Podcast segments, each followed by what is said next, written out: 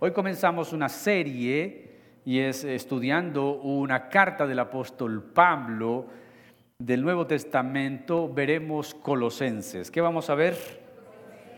Colosenses. En Colosenses veremos la supremacía de Cristo durante toda esta serie. Ese será el marco general, ese es el tema central de toda la carta. Pero para poder comprender la supremacía de Cristo hay que ver los diferentes temas y tópicos que Pablo utiliza y escribe. Así que le invito a abrir su Biblia en la carta del apóstol Pablo a los Colosenses capítulo 1. Colosenses capítulo 1. Leeremos del versículo 1 hasta el versículo 14.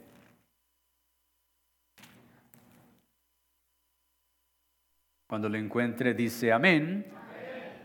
Y si no trajo Biblia, puede leer en las pantallas o si tiene un dispositivo, entonces lean dispositivo y aproveche para ponerlo en modo silencio. Pablo, apóstol de Jesucristo, por la voluntad de Dios, y el hermano Timoteo, a los santos y fieles hermanos en Cristo que están en donde? En Colosas, gracia y paz sean a vosotros de Dios nuestro Padre y del Señor Jesucristo. Siempre orando por vosotros, damos gracias a Dios Padre de nuestro Señor Jesucristo, habiendo oído de vuestra fe en Cristo Jesús y del amor que tenéis a todos los santos, a causa de la esperanza que os está guardada en los cielos de la cual ya habéis oído por la palabra verdadera del Evangelio, que ha llegado hasta vosotros así como a todo el mundo y lleva fruto y crece también en vosotros desde el día en que oísteis y conocisteis la gracia eh, de Dios en verdad, como lo habéis aprendido de Epafras, nuestro consiervo amado que es un fiel ministro de Cristo para vosotros, quien también nos ha declarado vuestro amor en el Espíritu. Por lo cual también nosotros, desde el día en que lo oímos, no cesamos de orar por vosotros y de pedir que seáis llenos de qué? Del conocimiento de su voluntad en toda sabiduría e inteligencia espiritual, para que andéis como es digno del Señor, agradándole en todo, llevando fruto en toda buena obra, y creciendo en el conocimiento de Dios, fortalecidos con todo poder, conforme a la potencia de su gloria, para toda paciencia y longanimidad, con gozo, dando gracias al Padre que nos hizo aptos para participar de la herencia de los santos en luz, el cual nos ha librado de la potestad de las tinieblas y trasladado al reino de su amado Hijo, en quien tenemos redención por su sangre, el perdón de pecados. Oramos al Señor, muy agradecido, buen Padre, por esta mañana que nos das y por el privilegio de ser llamados tus hijos y tu pueblo y porque nos permites congregarnos, tener un lugar cómodo, un lugar donde podemos con libertad adorarte, invocarte y escuchar tu palabra. Ahora, Señor, disponemos nuestras vidas y nuestros corazones, nuestros sentidos se abran a tu palabra. Y queremos oírla y saber que la fe viene por el oír y el oír por la palabra de Dios. Pero también queremos entenderla, pero también queremos obedecerla. Señor, mi vida está en tus manos. Soy solamente un vaso frágil en tu mano soy para la gloria de tu nombre, déjanos oír tu voz en Cristo Jesús. Amén. Salude a la persona que tiene al lado suyo o atrás de usted.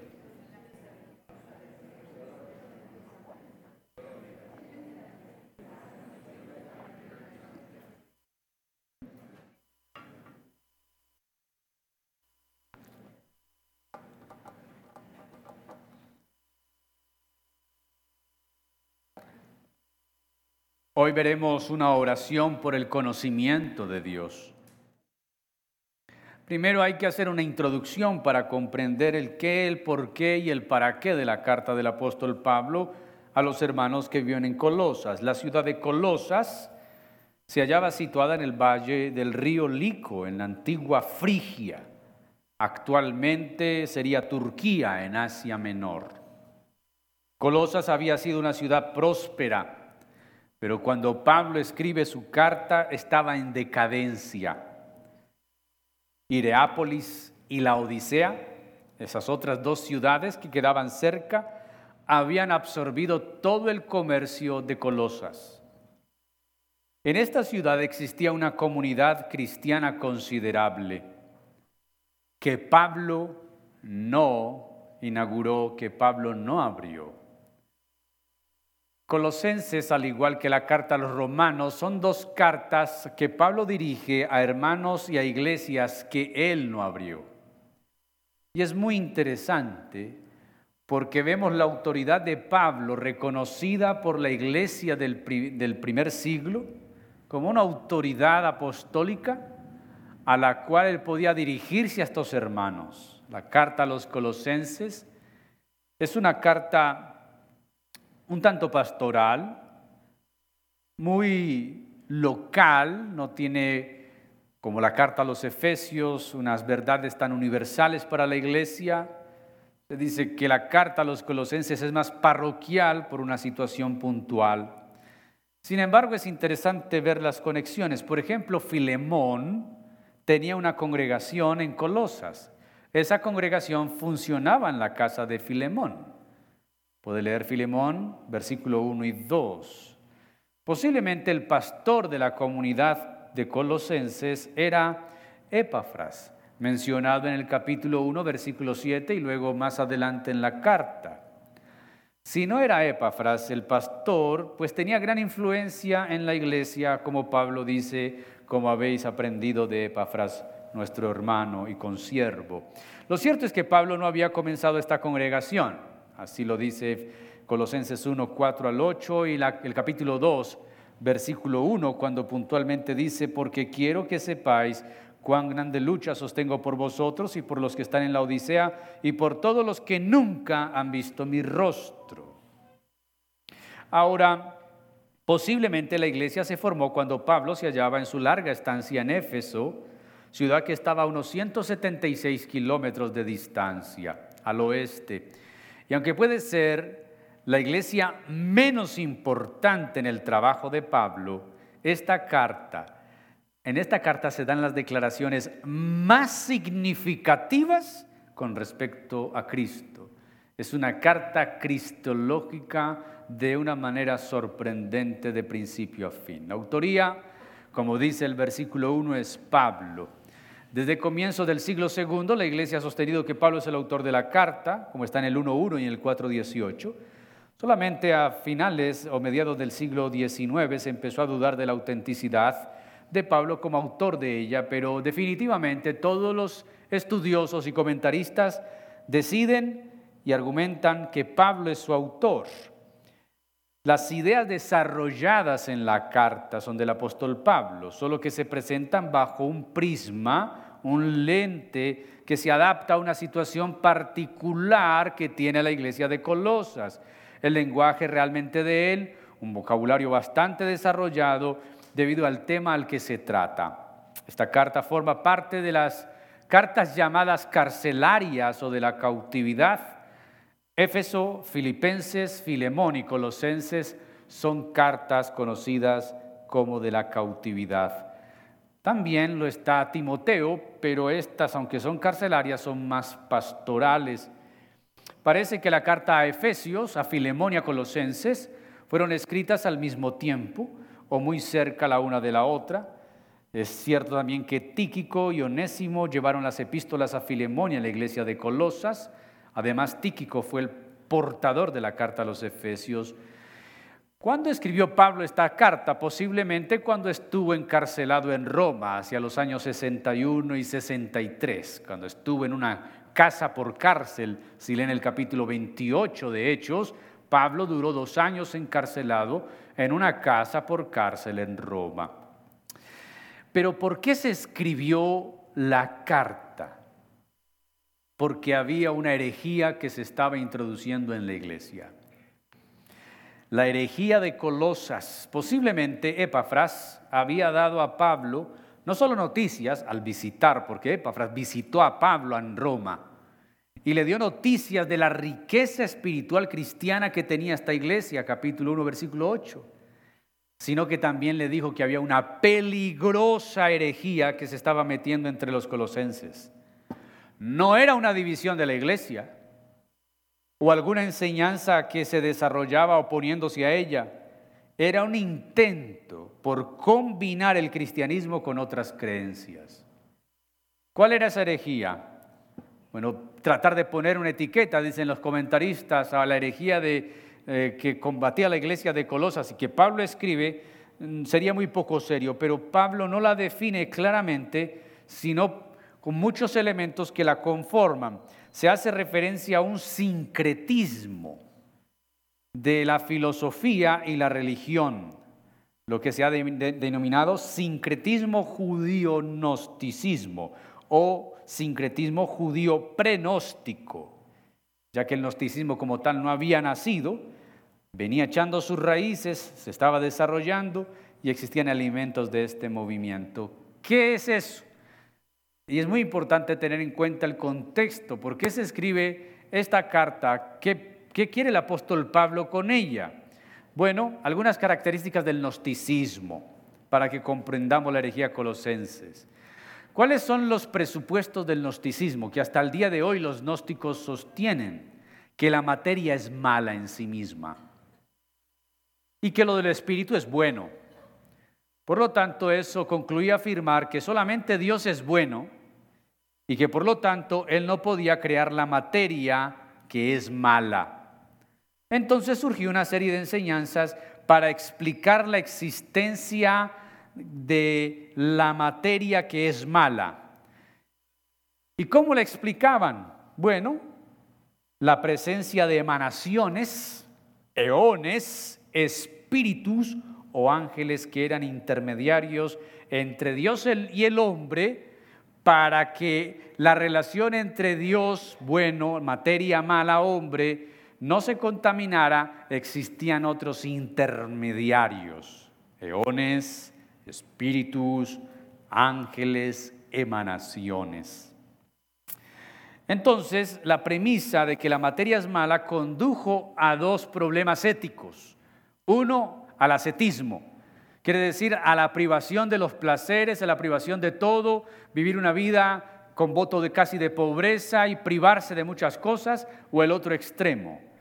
Como la materia es mala, libertinaje total, ya que si peco, eso afecta al cuerpo, que es materia, es mala, y no al espíritu. Resumiendo, se puede decir que la herejía colosense era el haber desplazado a Cristo de su supremacía en todo, que es suficiente, y como diría Pablo, estamos plenos en él. Los herejes de Colosas, al igual que muchos ahora, no pretendían hacer a un lado totalmente a Jesucristo, sino suplementarlo pues el cristianismo estaba bien para aquellos que apenas estaban iniciando, pero el cristianismo era solamente la primera escala del conocimiento, pero una escala muy elemental, muy básica, muy baja, incompleta. Por todo esto, la epístola a los colosenses es eminentemente cristológica. Pablo va a enseñar que Cristo es supremo. ¿Que Cristo es qué? Supremo. supremo. Que tiene una supremacía lo que pasaba en la iglesia de Colosas, como acabamos de escucharlo, era que estaban enseñando que Cristo solo no es suficiente para llevar, llegar a un conocimiento pleno de Dios. Se necesitaban otras, otros conocimientos, otras, otros intermediarios, otras cosas. Vamos entonces a ver tres puntos del texto que acabamos de leer, de estos 14 versículos. Lo primero, Hablemos de la presentación de Pablo, versículos 1 y 2. ¿Qué podemos decir de la presentación de Pablo? Vaya conmigo a Colosenses. Él comienza como comenzaba toda epístola griega en su época y las epístolas romanas todo escrito y toda carta comenzaba presentando su autor, saludando y luego deseando buenas cosas a sus lectores. El inicio de la carta es un inicio muy común en la época, pero para nosotros hay asuntos muy importantes. Primero, Pablo dice, Pablo, apóstol de Jesucristo por la voluntad de Dios. Un saludo pastoral que merece una atención especial. El apóstol Pablo no escribe como un hermano de la iglesia, el hermano Pablo a los otros hermanos de Colosas. No, está escribiendo como un ministro eclesiástico, conocido como tal y también por los colaboradores de él, en este caso Timoteo, Pablo aclara y especifica el derecho que tiene de escribir la carta. Su autoridad radica en que él es apóstol. ¿Es qué? ¿Y por qué dice que es apóstol? Porque tuvo un sueño donde Dios se lo reveló, ¿cierto? Como los apóstoles de hoy porque Dios le dijo que ya no iba a ser pastor, sino que lo iba a ascender a ser apóstol. No. Pablo, ¿por qué dice que es apóstol? Por la voluntad de Dios. Un sentido de vocación, un llamado que predominó en Pablo. Pablo siempre estuvo consciente de su llamamiento, bajo la convicción realizó bajo esa convicción realizó todo su ministerio no era apóstol por capacidad, no era apóstol por conveniencia o necesidad de empleo o posición, era apóstol, según él, por la voluntad de Dios. Romanos capítulo 1, versículo 1, aparece esta misma presentación, mucho más enfática, inclusive para que no quede duda de lo que fue llamado a ser. Miro cómo dice Romanos 1.1, Pablo, siervo de Jesucristo, llamado a ser apóstol, apartado para el Evangelio de Dios. Y es que Pablo deja claro que su ministerio no es por él, ni para él, sino que es de Dios. Y es que en San Juan 15, cuando Jesús le habla a sus discípulos, le dice, no me elegisteis vosotros a mí, sino que yo os elegí a vosotros. Eso está en el Evangelio de Juan capítulo 15. Ahora, nótese que en el saludo, después de decir apóstol de Jesucristo por la voluntad de Dios, ¿a quién menciona? Al hermano Timoteo, su discípulo. Timoteo no es apóstol, es hermano, pero no es un título diferente y aunque sí sea un ministerio diferente el ser apóstol, no por ser hermano es menos importante. ¿Por qué Pablo menciona a Timoteo para hacer énfasis en una relación de creyentes que se tiene con toda la iglesia? En este sentido, no es como el apostolado que hoy muchos profesan, que ellos están en una cúspide intocable y que los hermanos están abajo. En el cielo no hay VIP para gente con ministerios. En el cielo todos seremos iguales delante del Señor. Amén. Aunque algunos tengan una responsabilidad mayor en la tierra y un llamado diferente en la tierra, en el cielo todos seremos iguales hijos de Dios en la redención. Es que igual el versículo 2, Él habla a los creyentes como hermanos, a los fieles hermanos. Esa es la relación que nosotros debemos tener y comprender. Somos hermanos. ¿Qué somos?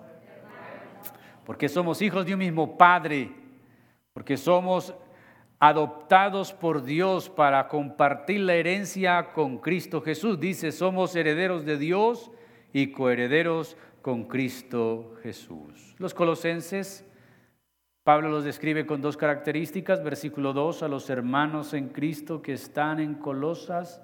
Antes de eso dice, a los santos y fieles hermanos. Dos calificativos. ¿Cuáles son los dos calificativos? Esto no significa una característica especial, son sinónimos de ser creyentes. Santos hace sobresalir la idea de que somos apartados para Jesucristo, es decir, que como creyentes debemos vivir de acuerdo con la santidad de Dios. Lo mismo puede decirse de fieles, creyentes que deben manifestar su condición de ambas cosas, de ser santos y fieles en medio de un mundo corrupto.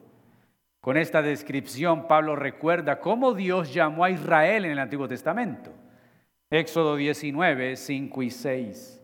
Mírenlo cómo le dice Dios a Israel. Pedro luego también traerá esa idea en una de sus cartas.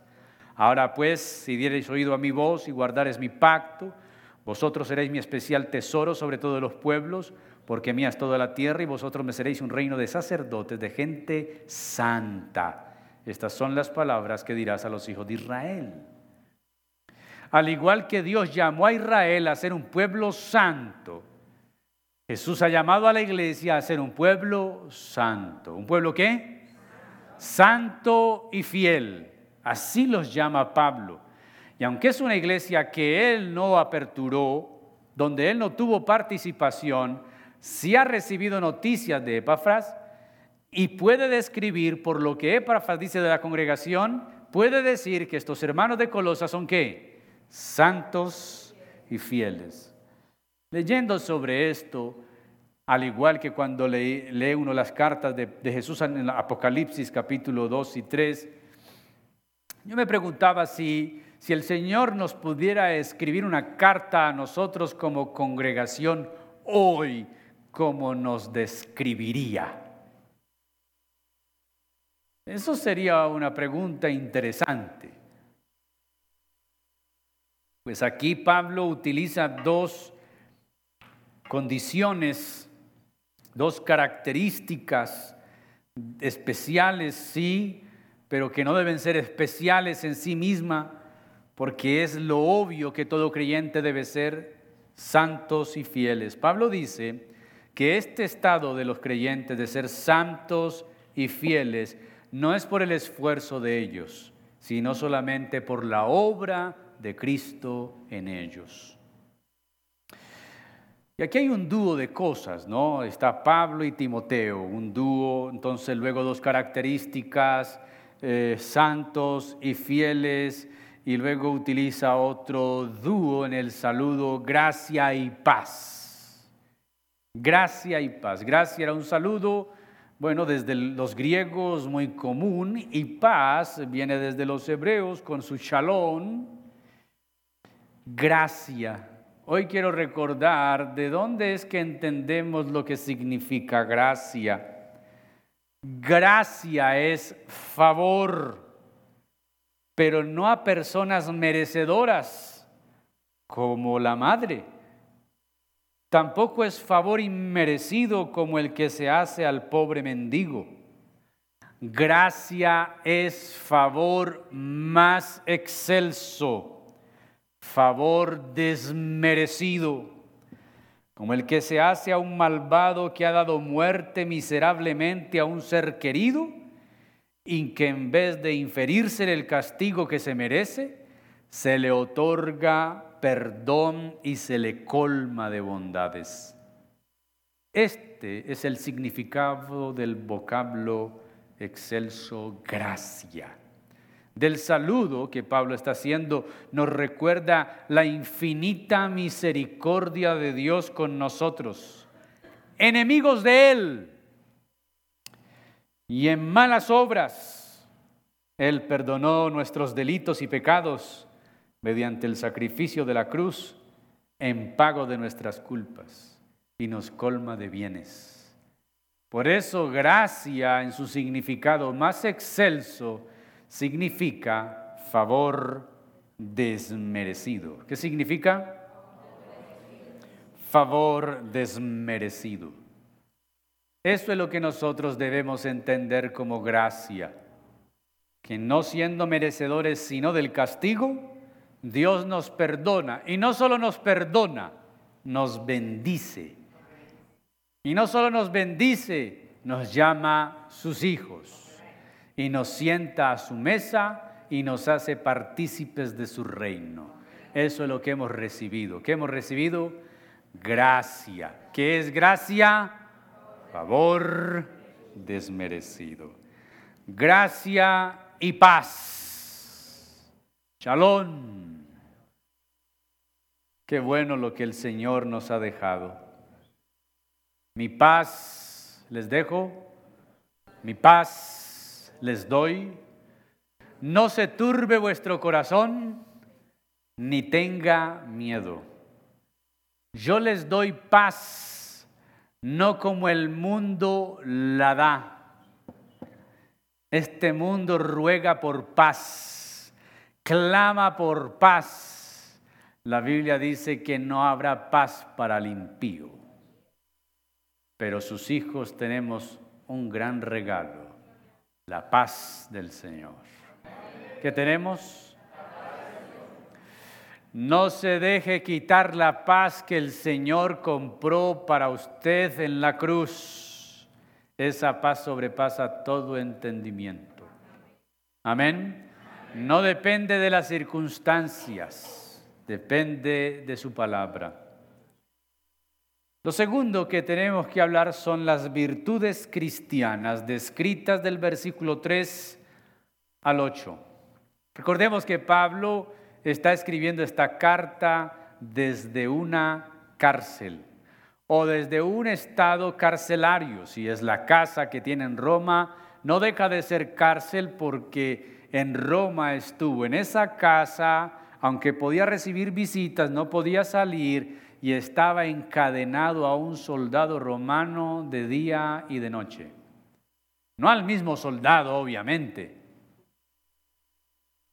Por eso cuando escribe la carta a los Efesios en el capítulo 6, que describe la armadura, Pablo está escribiendo a los Efesios, aquí hago un paréntesis, ha visto a un soldado más de un año y ya los ha visto en Jerusalén, en Asia, por donde estuvo preso y donde vio un soldado, vio su disciplina, vio todo lo que hacía y por eso toma esa imagen y se la lleva a la vida cristiana.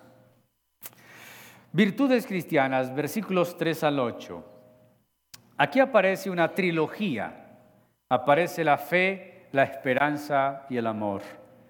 Siempre orando por vosotros, damos gracias a Dios Padre de nuestro Señor Jesucristo, habiendo oído de vuestra fe en Cristo Jesús. ¿De qué escucharon? De la fe. Esta es una iglesia que ha desarrollado fe. ¿Fe en quién? En Cristo Jesús. Las tres virtudes principales de la vida cristiana es un tema apropiado para que oremos y demos gracias. Mientras más fijamos, por ejemplo, nuestras esperanzas en la recompensa del otro mundo, más libres estaremos de hacer bien con nuestro tesoro terrenal. Pero en esta trilogía nos enseña varias cosas. Hablemos de la fe. Nuestra fe debe estar puesta en el autor y consumador de la misma, Cristo Jesús, Hebreos 12.2. Esta fe, según el texto, en el capítulo 5, versículo 5, la última parte, esta fe viene por oír la palabra verdadera del Evangelio, pues la fe viene por el oír y el oír por la palabra de Dios. Esta fe ha producido, o este escuchar la palabra con fe ha producido también fe, y esta palabra crece, y lleva fruto, como Jesús lo enseñó en la parábola del sembrador de Mateo 13. La fe viene por el oír y se aprende a través de vidas que la modelan.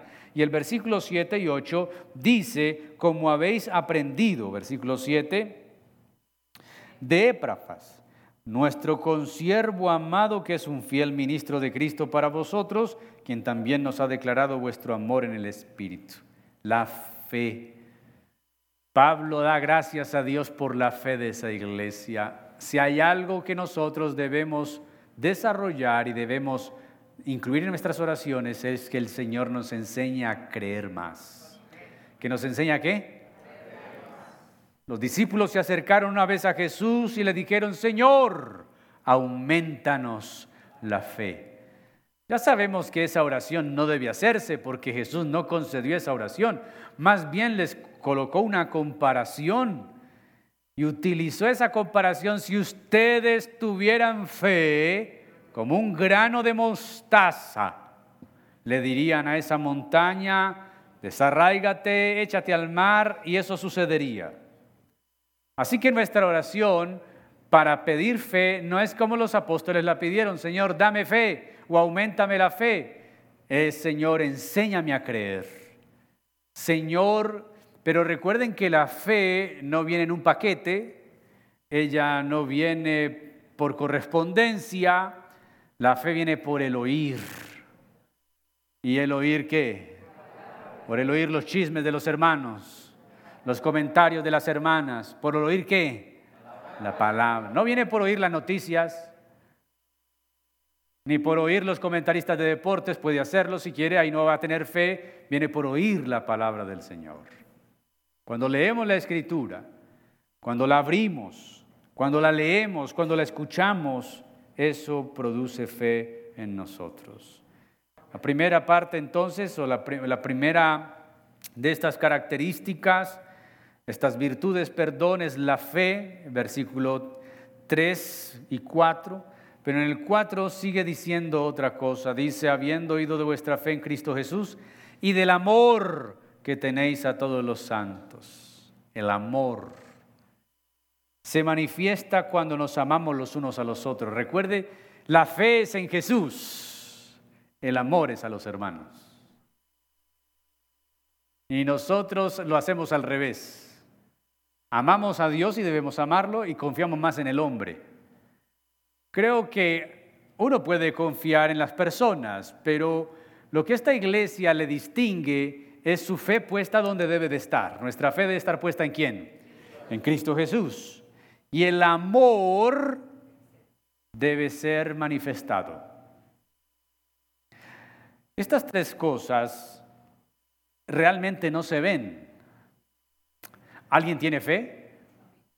A ver, ¿alguien tiene fe? Levante la mano, ¿quién tiene fe? muéstrela. No se puede ver. Santiago diría, muéstrame tu fe con tus obras. El amor, yo diría, ¿ustedes cuántos aman? Levantarán la mano. Pero eso no se puede ver, sino que se demuestra. Y lo que hace Pablo con los colosenses es decir, hemos oído de vuestra fe en Jesús y damos gracias por ello, pero también hemos escuchado del amor que tienen para con todo el mundo. ¿Para con quiénes? Para los santos. ¿Quiénes son los santos? A ver, levanta mano los santos. Ahí está, San Juan, San Nicolás, Santa Marta, Santa Claudia, todos, todos somos santos. Nosotros debemos manifestar el amor unos a los otros. Juan lo diría en su primera carta. ¿Cómo dices amar a Dios a quien no ves y aborreces a tu hermano a quien puedes ver? El que dice que ama a Dios y aborrece a su hermano es un mentiroso. Ahora, escuche esto. El amor se manifiesta cuando nos amamos los unos a los otros. Según Jesús, es una señal de ser verdaderos discípulos. San Juan 13, 34 y 35, San Juan 15, 12 y 17. Es un mandamiento. Un mandamiento nuevo os doy, que os améis unos a otros como yo os he amado, que también os améis unos a otros. En esto conocerán que todos que son mis discípulos, si tuvieres amor los unos con los otros. San Juan 15, 12 y 17, este es mi mandamiento, que os améis unos a otros como yo os he amado. Esto os mando, que os améis unos a otros. El amor sea sin fingimiento, dice el apóstol Pablo. Ahora es buen momento para decirles de qué manera tú estás amando a tu hermano. No amamos al hermano cuando hacemos y le damos todo lo que el hermano pide o dice. Amamos también cuando corregimos, cuando exhortamos, cuando animamos. Por ejemplo, hay hermanos que han dejado de venir a la congregación por X o Y motivo. Usted le ha llamado, usted le ha visitado, es una manifestación del amor. Pero llámele para animarlo, para exhortarlo, para encaminarlo, para decirle, hermano, ánimo, vamos a salir adelante, tranquilo, ten paz. No llame para decirle, ¿qué hubo? ¿Cómo está Egipto? ¿Cómo va en su descarrío? ¿Cómo va el hijo pródigo entre los cerdos? No, no llame para eso. Llame para animar, para consolar, para preguntar unos a otros. ¿Cómo dice el texto? Unos a otros. No dice el pastor a todos. Dice unos. ¿Unos qué? ¿Unos qué? Nosotros hemos estamos en una transición. Y algunos hermanos, y yo, yo lo he comprendido, aunque no lo, lo puedo respaldar, pero tengo que comprenderlo. Algunos hermanos, algunos, no todos, hablaron conmigo, pastor, yo no creo que me quede, pastor, es que la cobertura, usted ya va a estar sin cobertura. Yo le dije, hermano, ¿qué es cobertura? No, estar en una denominación, hermano, ¿dónde está eso en la Biblia? No, pastor, usted me entiende. No, yo no lo entiendo. Yo llevo más de 20 años aquí. Nadie ha venido a vigilarme, no ha venido un superior, nunca vino nadie de asambleas de Dios, nunca vino nadie, un directivo del ministerio a venir a decir acá, el pastor, nadie. He estado yo solo con Dios primeramente y con los hermanos que rodean los líderes. Entonces los hermanos tienen un imaginario de algo que les han metido, que yo lo comprendo porque en mis primeros años de vida cristiana yo era un hiper, super, mega defensor de la cobertura. Pero desde hace años para acá, yo venía diciendo, ¿y eso qué es? Eso no es nada.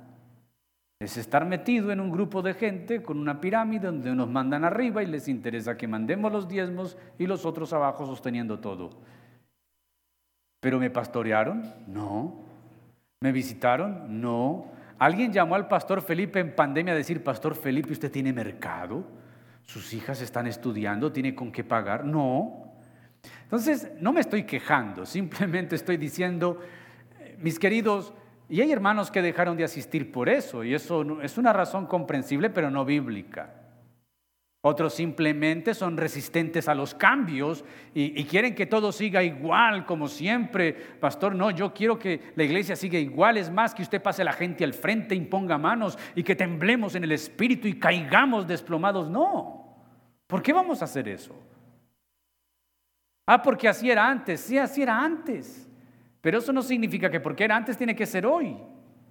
La vida cristiana no es eso. La vida cristiana es Cristo y su palabra en nosotros. La vida cristiana es amarnos los unos a los otros y entre todos edificarnos para vivir para la gloria de Dios. Amén. Entonces yo he sabido de hermanos y me ha entristecido. Pero, hemos orado y mi esposa y yo y hemos orado y algunos hermanos nos están ayudando en oración y gente de afuera. Eso, eso va a suceder. Hay hermanos que no soportan los cambios, hay hermanos que quisieran que yo hiciera lo que ellos quisieran. Pero hubo un texto en Gálatas que desde hace años atrás me ha impulsado a tomar decisiones cuando Pablo dice, si yo quisiera agradar a los hombres, ya no sería siervo de Cristo. Yo no puedo hacer lo que la gente quiera que yo haga. Tengo que hacer lo que Dios dice que debemos hacer y lo dice en su palabra. Y lo estamos haciendo. No, pero pastor, a mí me gusta de otra manera. Pues hermano, felicitaciones. No te podemos obligar, pero algo sí estamos seguros, que Dios nos está dirigiendo. Y de algo sí tememos, no hacer lo que Dios nos está pidiendo hacer. Amén. Esto lo digo porque entre todos tenemos que apoyarnos. Entonces, si han escuchado muchas cosas que el pastor Felipe dividió. ¿Dividió qué? Estoy en el mismo lugar donde estoy hace 23 años predicando. Cambiamos de nombre porque cambiamos de modelo. Pero aquí nadie ha dividido nada. ¿Pero por qué se salió al ministerio? Porque era el tiempo. Y todo tiene su tiempo. Abraham se alejó de Lot. Pablo se alejó de Bernabé. Pedro se alejó de Pablo. Pero seguían siendo hermanos en Cristo Jesús. Y seguían siendo la obra de Dios. Básicamente, mis queridos, quiero que ustedes cuando escuchen cosas no se pongan a llevar el hilo. Más bien sean sabios y digan, hermano, no, no es así. Se está predicando el Evangelio. Estuvimos en un evento hace ocho días de la ciudad hablando con, el seminario reformado latinoamericano en Dios es. Y, gente que ni yo conozco, ay, escuchamos lo que usted está haciendo, pastor, ay, escuchamos, y yo no sé ni siquiera cómo se llama usted y qué, qué le dijeron, ni me pongo a preguntar y qué te dijeron, qué te contaron, no, sigamos haciendo la obra del Señor. Sigamos predicando a Cristo Jesús, sigamos edificándonos, sigamos viendo a Dios obrar, pero esto es de unos a los otros. Y estos hermanos que dijeron, yo me voy porque, listo hermano, los sigo amando, algunos a veces les escribo, hermano, ¿cómo estás? Y si me necesitan, y les dije, las puertas están abiertas, el día que quieran regresar, esta será su casa. ¿Por qué? Porque el amor es eso. Ahora, creemos y confiamos en el Señor que todos estamos en este proceso. Y creemos que Dios está acompañándonos en este proceso. ¿Creen eso o no? Yo creo eso. Y no es por mí, porque esto no se debe a mí. Esto es la obra que el Señor está haciendo en nuestros corazones. Escuchar una familia que está viniendo desde Copacabana a congregarse acá. Pastor, yo lo escuchaba en la radio y escuché que usted estaba haciendo una iglesia bíblica, una transición. Pastor, recíbame, mi familia y yo nos vamos a para. Desde Copacabana. Otros vienen desde Medellín. Otros se vienen desde San Antonio, de Prado. Que Dios haga su obra. Nosotros solamente prediquemos a Jesús. Hagamos que Dios sea glorificado pero no me puedo quedar porque hay Santa Cena. Entonces, la esperanza. Nótese cómo Pablo sigue diciendo.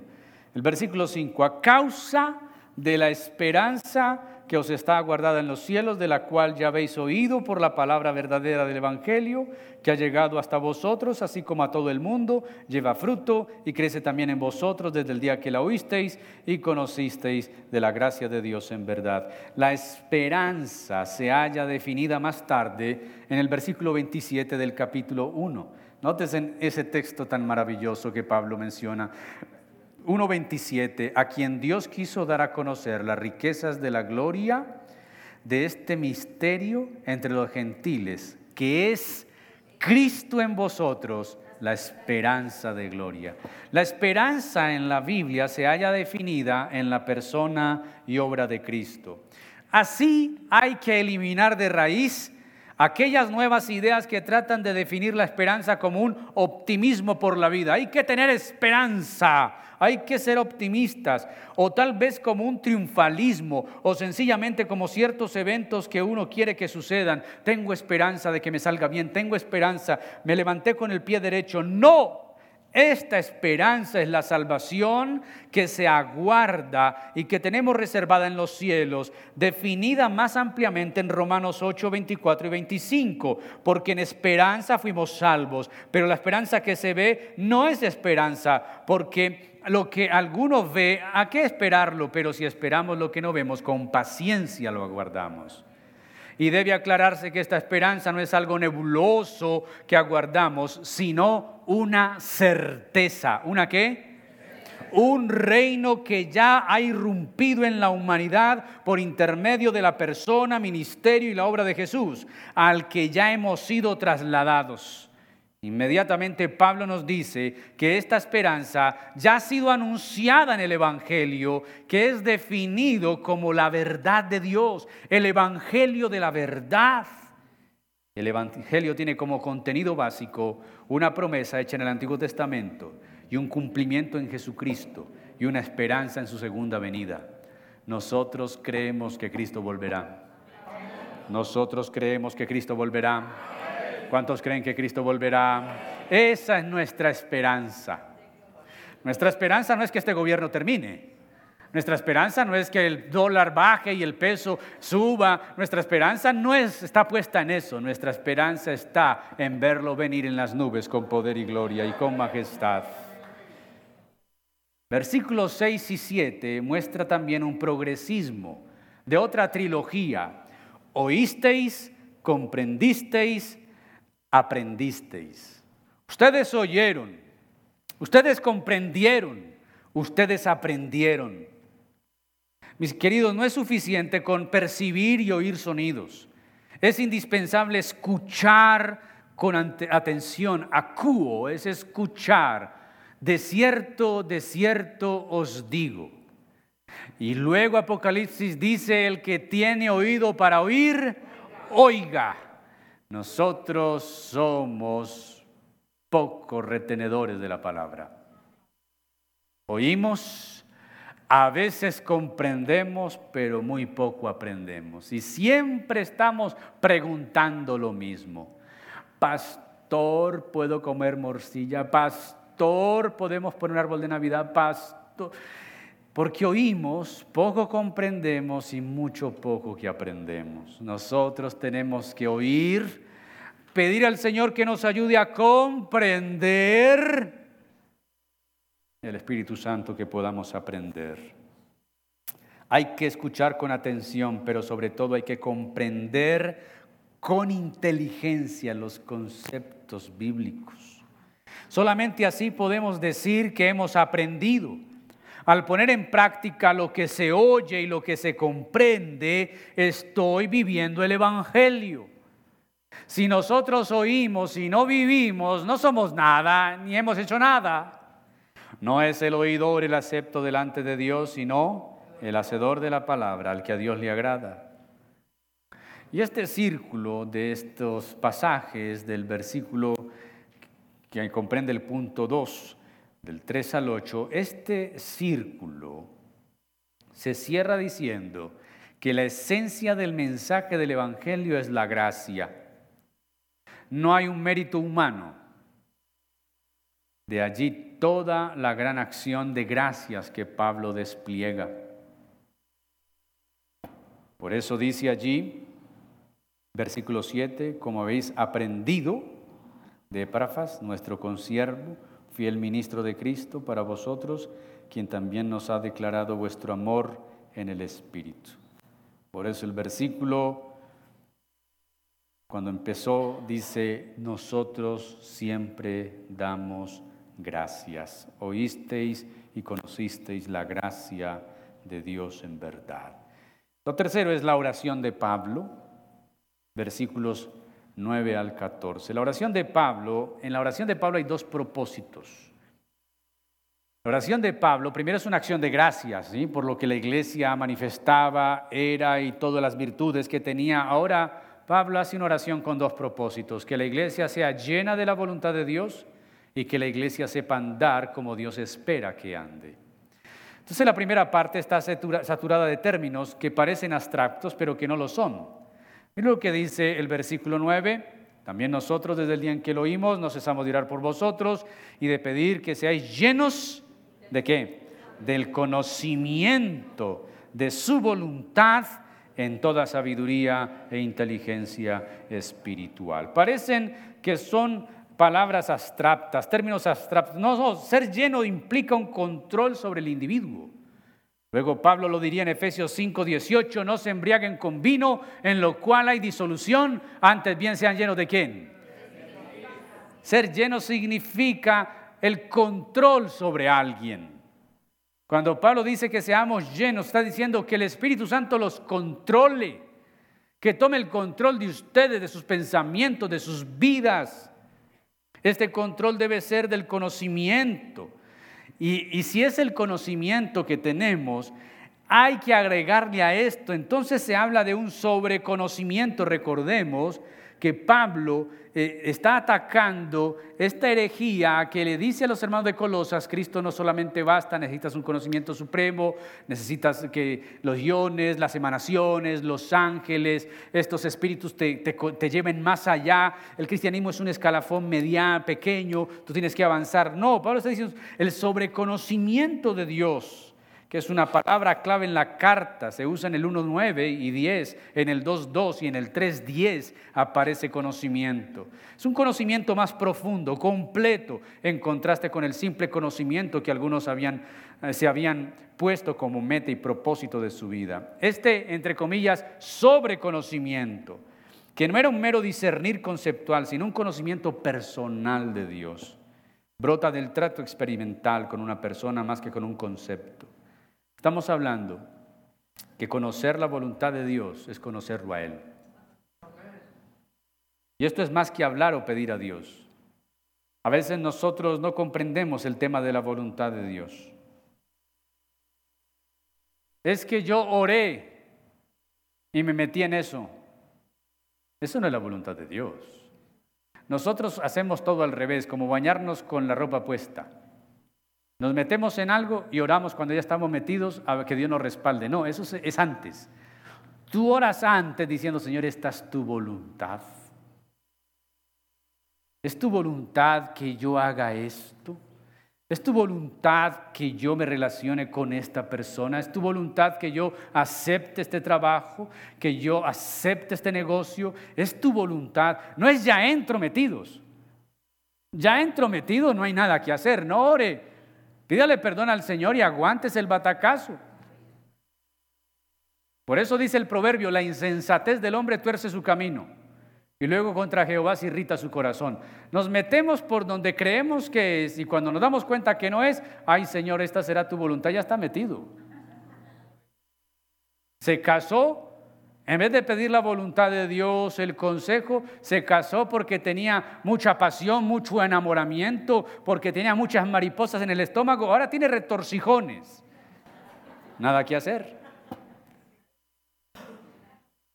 Yape, como dicen los, los pelados, yape. Ya perdió, nada que hacer. Cuando hablamos de la voluntad de Dios, es que estemos atentos al mensaje que Él tiene de nosotros. Este tema de la voluntad de Dios, Pablo lo desarrolla en pasajes como Romanos 12, 1 y 2. No se conformen a este siglo, sino sean transformados, ¿sí? Os ruego por la misericordia de Dios que presentéis vuestros cuerpos en sacrificio vivo, santo, agradable a Dios, que es vuestro culto racional.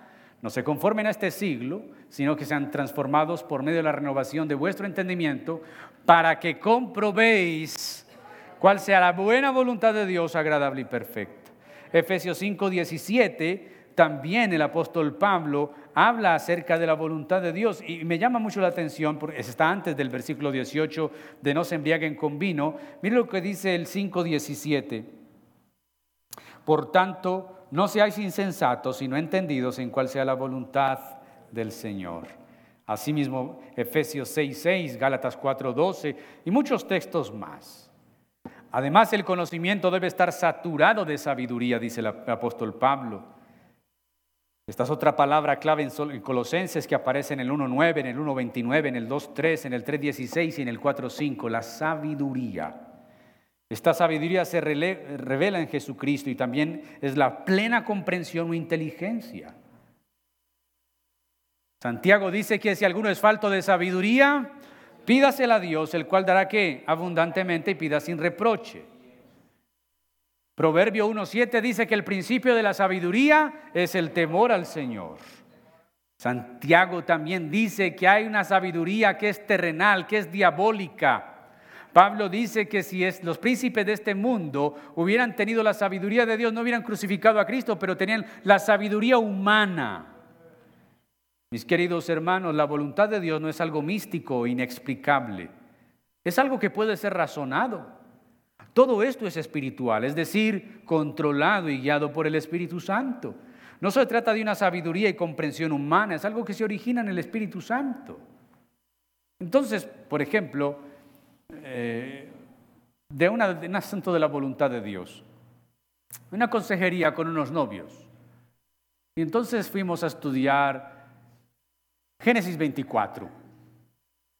Para hablar de novios, Génesis 24 cuando Abraham manda a buscar la esposa de Isaac. De ahí se desprenden unos principios fundamentales de virtud para uno conseguir pareja. Y le estoy dando clave a los solteros, hagan un estudio de Génesis 24.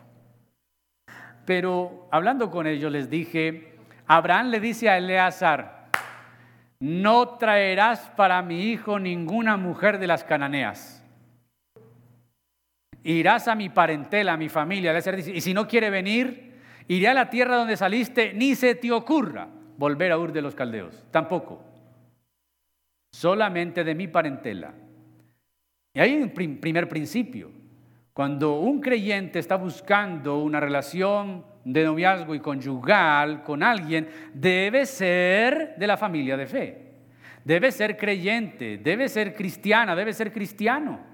Eso es un principio fundamental, pero no único ni inamovible. Porque aunque ustedes no lo crean, aún siendo creyentes, hay algunos yugos desiguales entre creyentes. No puedo hablar de esto porque hay Santa Cena. La voluntad de Dios no es mística. Pastor, voy a montar un negocio, una tienda, pero lo que se vende es licor. ¿Puedo vender licor? La respuesta es obvia. Puede sí, deber no. Usted es cristiano. ¿Cómo vas a vender licor? Ay, ¿por qué no? Si eso es un trabajo, yo no me lo estoy tomando. Recuerde que Dios no solamente condena a los que practican tales cosas, sino a los que se complacen con los que la hacen.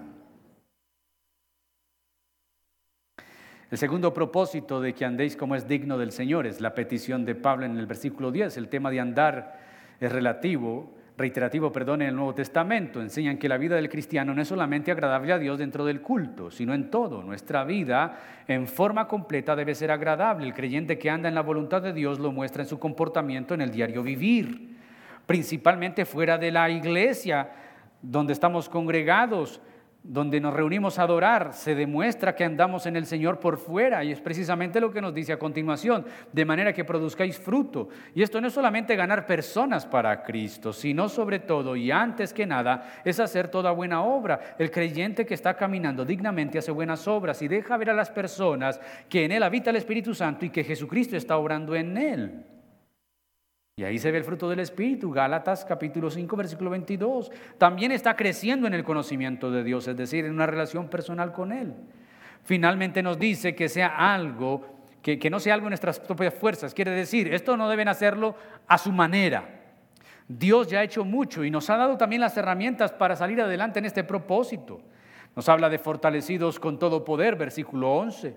Es decir, dejando esto en el poder del Espíritu Santo, que éste actúe en nuestras vidas este poder que tenemos opera según la gloria, es decir, según la suma de todas las perfecciones divinas, y Dios nos ha dado todo lo necesario, pero depende de nosotros que perseveremos.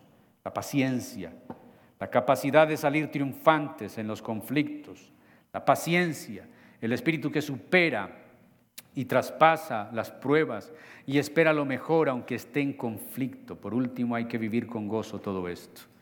Nos demanda entonces a no un sufrimiento estoico, sino a poner la confianza en Dios y la disposición nuestra para tal fin.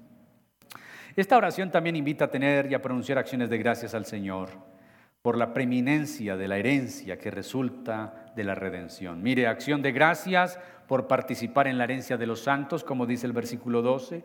Acción de gracias porque nos trasladó del reino de tinieblas al reino de la luz. ¿Cuántos están agradecidos del Señor por eso? Acción de gracias por el perdón de nuestros pecados, versículo 14. Debemos estar agradecidos y estar gozosos por todo lo que el Señor ha hecho.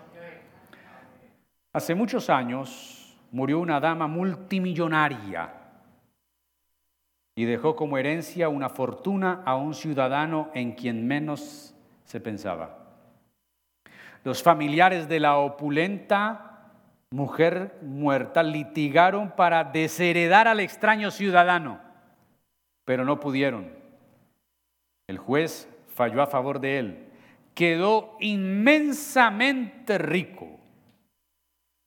De la misma manera, aún el más pobre de los hijos de Dios ostentará la herencia más rica que nadie podrá quitarle, como dice el versículo 12 dando gracias a Dios Padre que nos hizo aptos para participar de la herencia de los santos en luz.